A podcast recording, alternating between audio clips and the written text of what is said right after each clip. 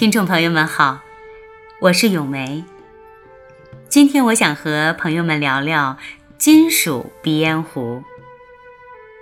金属鼻烟壶又称金属珐琅鼻烟壶，从材质上看，主要有铜胎、金胎和银胎三类。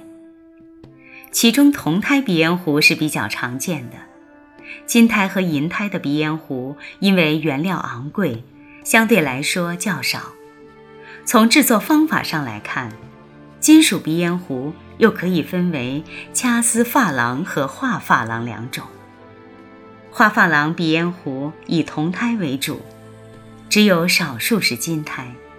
在制作时，先在表面涂上一层白釉锭，然后用彩釉绘制图案，最后再经过烧烤、镀金等工序。便可制成。用这种方法制成的鼻烟壶，图画内容丰富，装饰性较强，色彩艳丽，而且光亮轻便。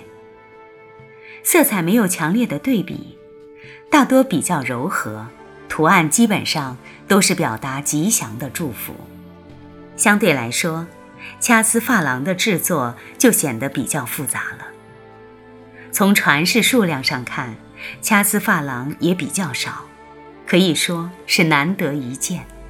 目前可以见到的金属珐琅鼻烟壶，大多数都是清朝康熙、乾隆年间的作品。乾隆以后的作品比较少，而现存的康熙款画珐琅鼻烟壶也不过十余件。